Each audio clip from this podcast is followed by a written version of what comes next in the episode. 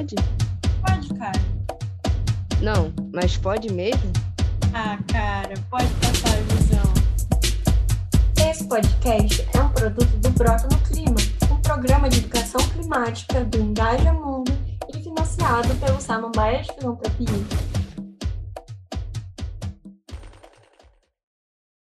Fala aí, galera. Esse é o Pode Passar a Visão, um podcast de cinco episódios topzeiras apresentados pelas Bias, Ana Beatriz e Beatriz Carvalho. No episódio de hoje, nós vamos passar a visão sobre a água potável e o saneamento básico. Cola com a gente. Está começando agora o quadro O que será de nós? Um quadro onde nós evidenciamos uma notícia sobre o tema para te deixar a par da situação. A água é um problema recorrente. Mostra a notícia veiculada pelo site noticiasuol.com.br em 26 de janeiro de 2021, que diz que, abre aspas, moradores da cidade do Rio de Janeiro voltaram a reclamar do gosto de terra e água turva recebida em casa pela SEDAI, Companhia Estadual de Águas e Esgotos do Rio. Situação bem parecida com a verificada no começo do ano passado, que ficou conhecida como a crise da geosmina. Em meio à pandemia do novo coronavírus, há também reclamações de interrupções e falhas de abastecimento em ao menos 16 bairros da Zona Oeste, Norte e nos municípios de Nilópolis, Belfor Roxo, Duque de Caxias na Baixada Fluminense. Para você que não está ligado no tema, quase 100% das demandas atuais de abastecimento na água do Rio de Janeiro são atendidas por três sistemas: Acari, Guandu e Ribeirão das Lajes, além de existir o sistema Imunana Laranjal, que é um produtor independente. Sendo o sistema Gondul mais importante de todos por ser responsável pelo abastecimento da maior e da mais povoada parcela da região metropolitana do Rio de Janeiro, atualmente o Rio passa novamente a evidenciar a crise da geosmina. Apesar dessa crise hídrica ter ocorrido de repente, há anos que se sabe da fragilidade e ineficiência do abastecimento da água da região, decorrente da forte presença do esgoto doméstico, poluição industrial nos afluentes dos rios e da má logística da distribuição. Segundo os dados do SNIS, Sistema Nacional de Informações sobre o Saneamento, a poluição é reflexo dos baixos índices de coleta e tratamento de esgotos, e existe um aumento gerado por pessoas que constroem moradias irregulares nas margens dos rios, por não terem condições de se manterem, evidenciando assim a importância e relação entre os serviços de água e esgoto, além do serviço de assistência social. Estamos começando agora o quadro Passando a Visão. E para passar a visão, temos aqui hoje conosco Josiana de Mendonça, 25 anos, estudante de Ciências Políticas na Uninter. Sendo ela cria da Baixada Fluminense, Josiana, no jornal Clima de Periferia, busca informar a população sobre os problemas do meio ambiente, como a poluição dos rios, falta de saneamento básico na Baixada e outros direitos não efetivos por conta do descaso e da desigualdade social. Seja bem-vinda, Josi. Oi, galera, tudo bem? Obrigada, Josi. E temos também aqui Vinícius da Silva, 20 anos, de Queimados, Rio de Janeiro estudante de controle ambiental no Instituto Federal do Rio de Janeiro, campus Nilópolis. Pesquisou a ocorrência de racismo ambiental na distribuição dos equipamentos de saneamento básico na região ideográfica da Baía de Guanabara, no Rio de Janeiro. Apresenta o podcast Outra Manhã. Seja bem-vindo, Vini.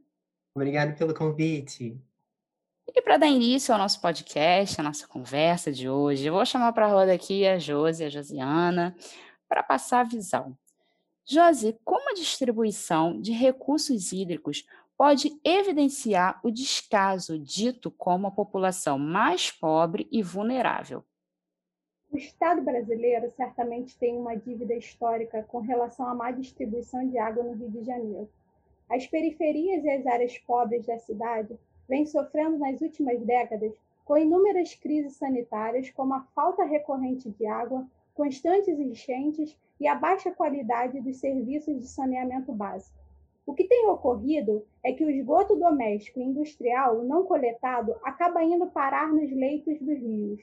Tal situação se torna um problema grave para o meio ambiente e impõe sérios riscos para a saúde da população local. Dessa forma, nós precisamos evidenciar que o problema de saneamento básico no Rio de Janeiro é uma expressão máxima das desigualdades sociais, porque existe diferenças bem visíveis ao direito é, no direito ao acesso à água, distribuição da rede e de equipamentos públicos. Assim, a falta de recursos não é a única responsável pela precariedade do saneamento nas periferias. Muito obrigada, Josi. E aí, para a gente dar continuidade a esse papo que a Josi já iniciou um pouquinho aí na resposta dela, né, sobre saneamento básico. Eu vou chamar agora para a roda o Vinícius, e aí, Vini, o que acontece, né? A gente tem uma pesquisa aqui para trazer para você e para os nossos ouvintes, que é o seguinte: o Departamento de Engenharia Sanitária e Ambiental da UERJ estima que só 35% do esgoto gerado no Rio de Janeiro é tratável, mostrando a dimensão dos problemas de falta de saneamento básico e de qualidade da água.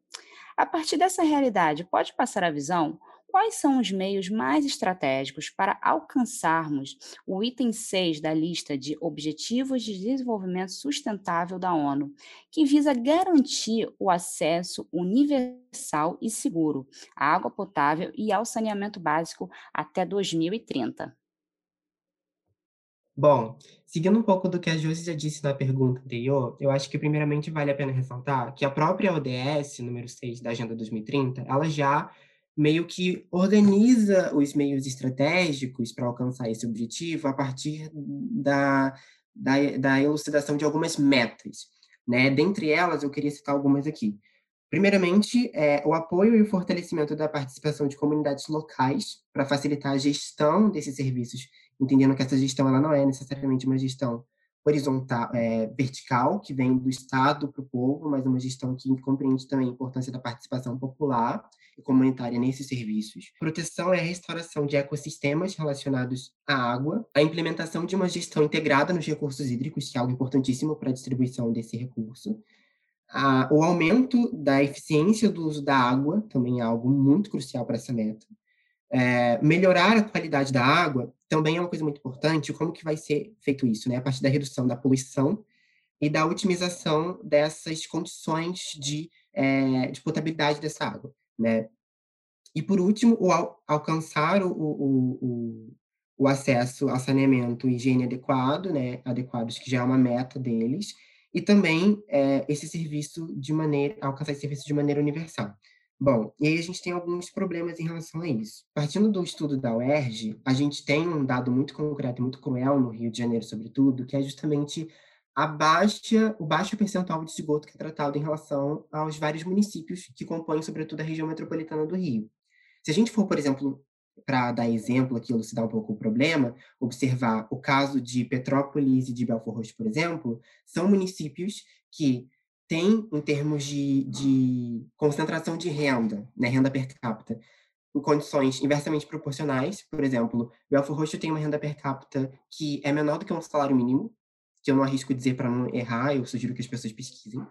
E Petrópolis tem uma renda per capita que é, inclusive, quase o dobro de um salário mínimo, né? É, e também não arrisco dizer o valor exato, porque eu sou muito ruim com valores. Isso vai influenciar diretamente na condição de distribuição desses serviços nesses municípios. Belfort Roxo é um, é um é um município no Rio de Janeiro, tem péssimas condições de tratamento, coleta e tratamento de esgoto, gerenciamento de resíduos sólidos, mas tem um, um, bom índice relativo de, de abastecimento de água, porque o índice relativo de abastecimento de água, ele é um índice mais ou menos ok para todos os municípios. O que muda é quais são as pessoas que não têm acesso a esse abastecimento. Aí a gente tem uma elucidação né, de como esses recursos hídricos, é, se apropriando, me apropriando um pouco da resposta da Josi, elas, eles evidenciam uma desigualdade muito, muito cruel.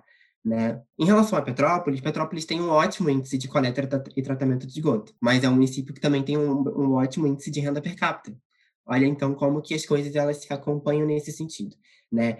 Quando a gente vai observar para esses quando a gente vai observar esses problemas, a gente pode observar eles a partir de dois pontos de vista. Um ponto de vista mais operacional, que eu até conversei com meu professor, inclusive, sobre isso, meu professor de saneamento básico, que é o Renato Ribeiro, coordenador do, do SEMA do, lá do IFRJ, e aí ele veio, e aí ele estava falando sobre como, do ponto de vista operacional, a gente consegue analisar as condições de, de tratamento das diversas estações do Rio de Janeiro. Então, a gente tem que observar é, quais estações estão operando, quais são as condições de operação e quanto, em termos de vazão, de esgoto, essas, essas estações podem receber. Né? Porque quando a gente fala sobre apenas X% do, do esgoto do Rio, de tal município é tratado, o que, que significa de fato isso? Obviamente, a gente tem um problema, que é um problema de políticas públicas, de legislação, distribuição, enfim, sim. Mas a gente também tem um problema que é quanto essa estação pode receber esse esgoto. Né? Porque muitas estações, às vezes, são é, planejadas antes de saber a, a, a, vazão do esgoto daquele município. Né? Para você ter uma estação, você precisa ter esgoto. Né? Então, você precisa saber quanto esgoto vai chegar para você otimizar a sua estação, porque a estação ela, ela é preparada a partir dessas condições. Né? Então, a gente tem que observar para esse, esse ponto. A gente tem que observar esse ponto em relação à carga orgânica. Então, a gente vai ter, obviamente, em certos municípios, lodo ativado, que é uma modalidade de tratar esgoto, enfim, a gente vai ter fossa séptica em outros, né? Fossa rudimentar, vai depender. Depende muito da carga orgânica, de quanto de esgoto é gerado. E por último, que é um fator que eu acho mais importante, é, na verdade, não é mais importante porque ele é incomparável, mas é, igual, é, é, mais crucial que a gente olhe no momento, é o fator de formulação de políticas públicas. Então, eu insisto na hipótese, partindo, inclusive, novamente, né, da resposta da Josi, de que a gente precisa formular políticas públicas de discriminação positiva, de modo a conseguir, para garantir a, a, o cumprimento dessa ODS, que a gente, é, de modo a conseguir justamente é, equiparar ou melhor, é, criar um ambiente de é, é, reparação histórica no que se refere à distribuição desses serviços. Então, a gente precisa, primeiramente, reconhecer quais são essas, essas ausências, essas lacunas, e, a partir disso, trabalhar. Como? A partir de uma, de uma, da formulação de políticas públicas de discriminação positiva, mas também a partir de, de iniciativas de educação ambiental. Né? Eu, escrevi, eu escrevi sobre isso num artigo que eu publiquei com a Letícia Mancio, na Folha de São Paulo, em julho do ano passado, que se chama A ausência de saneamento básico no Brasil revela uma face cruel das, desigualdades. E aí lá a gente fala um pouco melhor sobre essas estatísticas, sobre é, como que essas saídas são saídas necessariamente coletivas, porque não deixam de ser hipóteses, né? De modo que a gente precisa se mobilizar coletivamente para alcançar esse objetivo, que não é só do domínio de um Estado-nação específico. Muito obrigada, Vini. É, você fez a gente pensar em muitas coisas, inclusive palavras novas que você trouxe para a gente aqui. Eu acho que nossos ouvintes, acho não, tenho certeza, nossos ouvintes vão ficar bem felizes em ouvir essa fala. E aí, para eles ficarem mais felizes ainda, a gente vai trazer novamente a Josi aqui para a roda. E aí, Josi, pode passar a visão? A quantidade de químicos e processos para tornar essa água que recebe tanto esgoto, tanto esgoto potável encarece as contas de água e acaba por privar algumas pessoas de acesso à água potável em suas casas. Até que ponto o financiamento público se sobrepõe aos direitos humanos? Pode passar a visão da sua opinião? A privatização da SEDAI voltou a ser discutida como uma das soluções para a crise financeira do estado do Rio de Janeiro. Mas será que o setor privado vai financiar melhores serviços às áreas mais pobres da região metropolitana após a privatização? Abrir mão da maior infraestrutura de produção de água potável para sanar uma dívida pode ser uma manobra arriscada.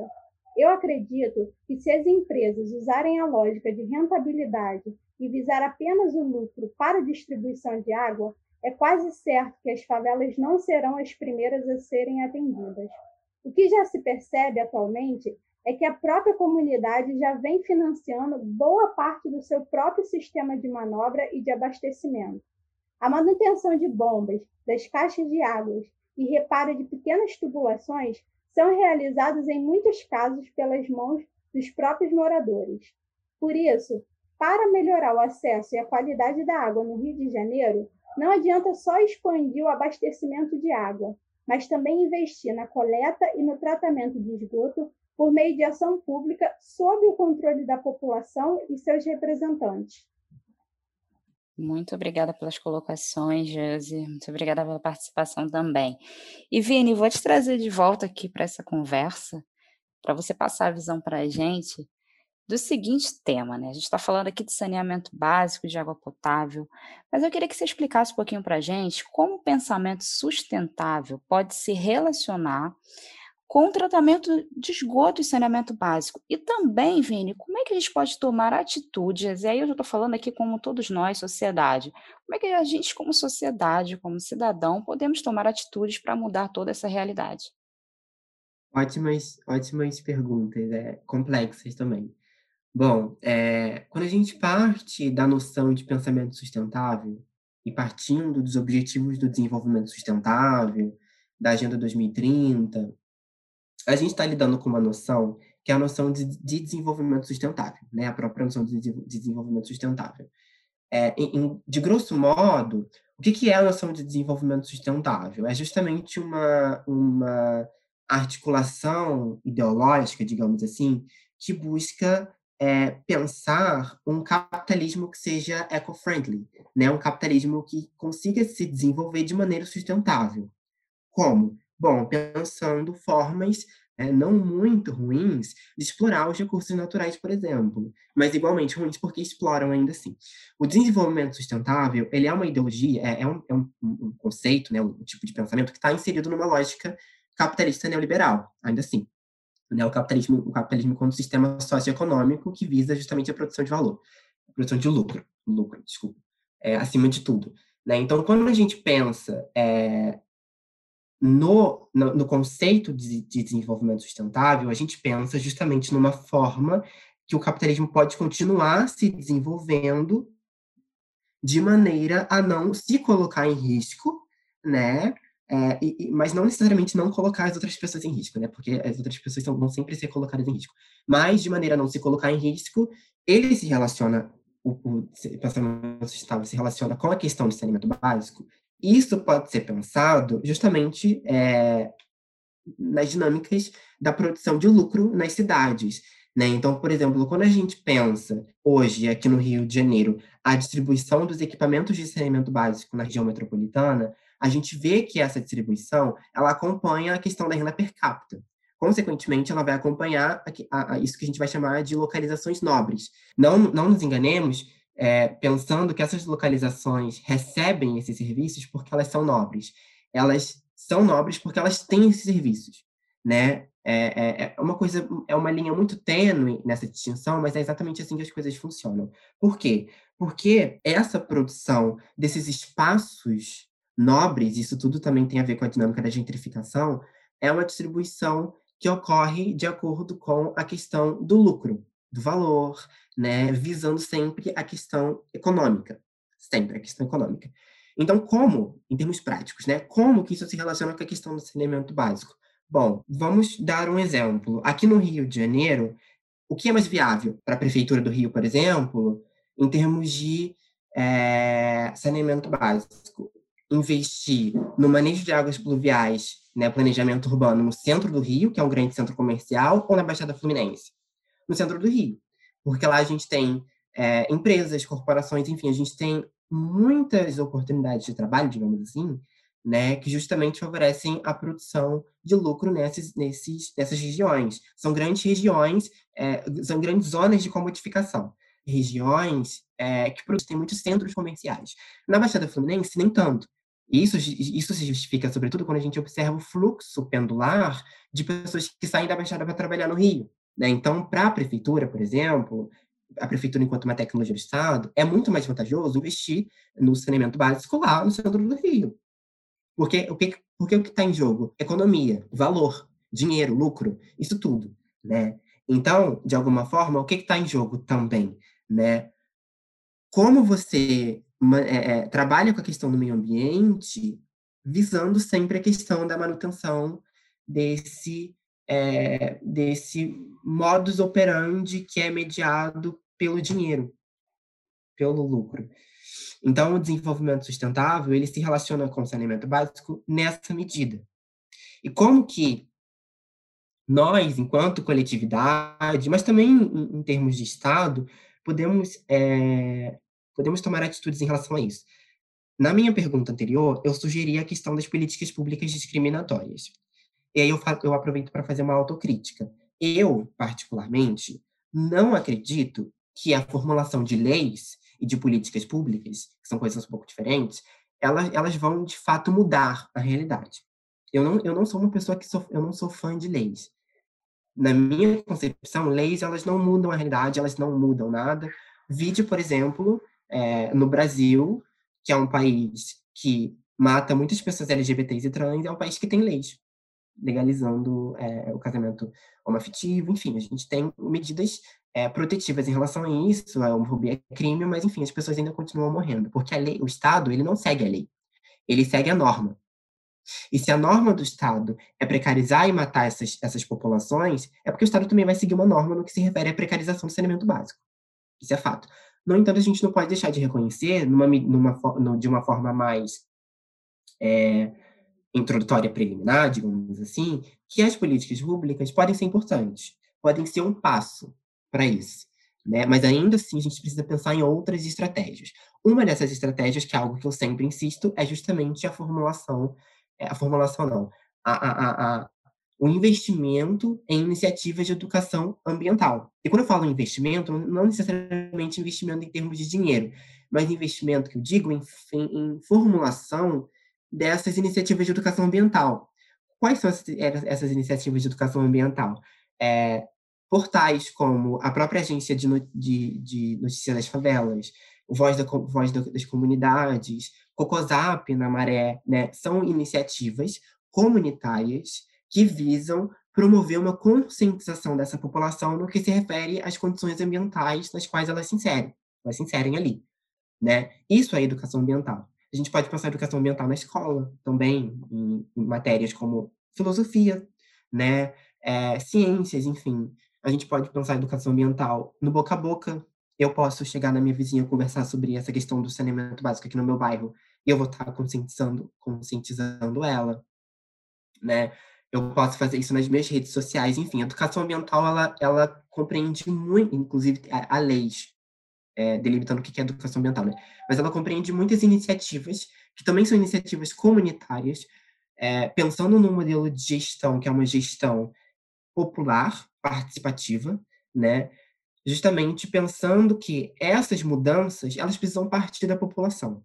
Porque se a gente depender do Estado para alguma coisa, a gente vai ficar sempre num ciclo vicioso de precarização e de não responsabilização do Estado, que é o que está acontecendo hoje no governo Bolsonaro, onde a gente está lidando com um governo que é negacionista em relação à ciência, por exemplo, né? E que existem cientistas falando que o que, o que vai acontecer, o que tem que acontecer, como as coisas devem ser feitas, e o governo está aí é, é, literalmente dando, não dando a mínima para isso.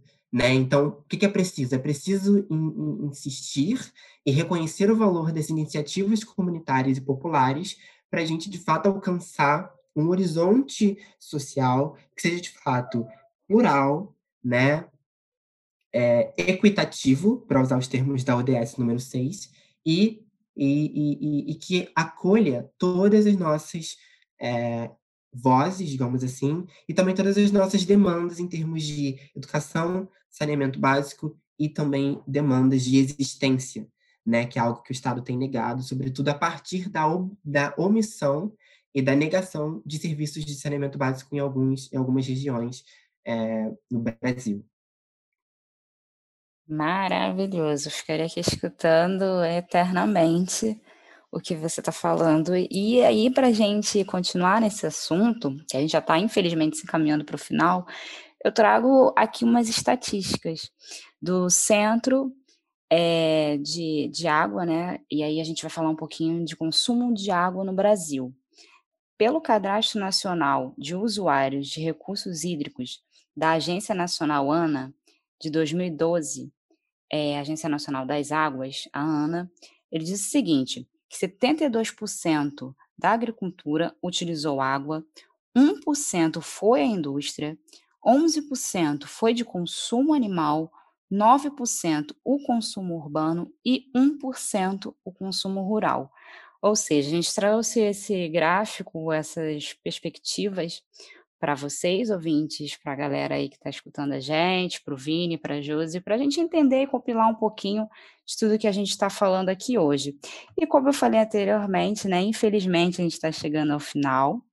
É, eu espero que vocês tenham gostado muito dessa participação, desses dois jovens super engajados nos temas sustentáveis, principalmente da periferia e da favela. A gente está com essa preocupação muito séria, muito grande, né? Porque o futuro é agora. O futuro não é amanhã, daqui a 10 anos, não. A gente começa hoje para pensar lá na frente das novas gerações. E aí, chegando ao final do quarto episódio do Pode Passar a Visão, muito obrigada pela participação, Vini e Josi. Nós amamos esse tempo aqui com vocês e esperamos que você, ouvinte, tenha entendido sobre o tema de hoje e possa também buscar mais soluções juntos com a gente, seguir a galera aí nas redes sociais, é, o podcast do Vini, a gente vai botar depois no nosso, no nosso link aí na descrição, vocês vão poder curtir e seguir tanto o Josi quanto o Vini. E é isso, galera, chegamos ao final, e agora, para a gente fechar, né, um pouquinho mais de alegria, de uma, uma fase cultural aqui também, né? A gente falou de tanta coisa interessante, mas agora a gente vai trazer um pouquinho de leveza. Vamos ouvir o Rafael Moreira, um poeta da Zona Oeste Carioca, mais conhecido como Viajante Lírico.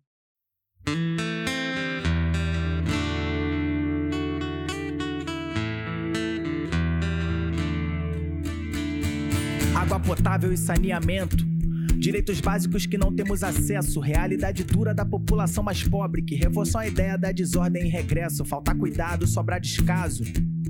Interesse e má distribuição, só cresce a dívida do Estado, que não pensa em saúde, somente cifrão. Água em má qualidade, destino inadequado do lixo, ameaça à saúde e deixa tudo poluído. Quando chove, a água sobe até o teto. Paisagem na favela é esgoto a céu aberto.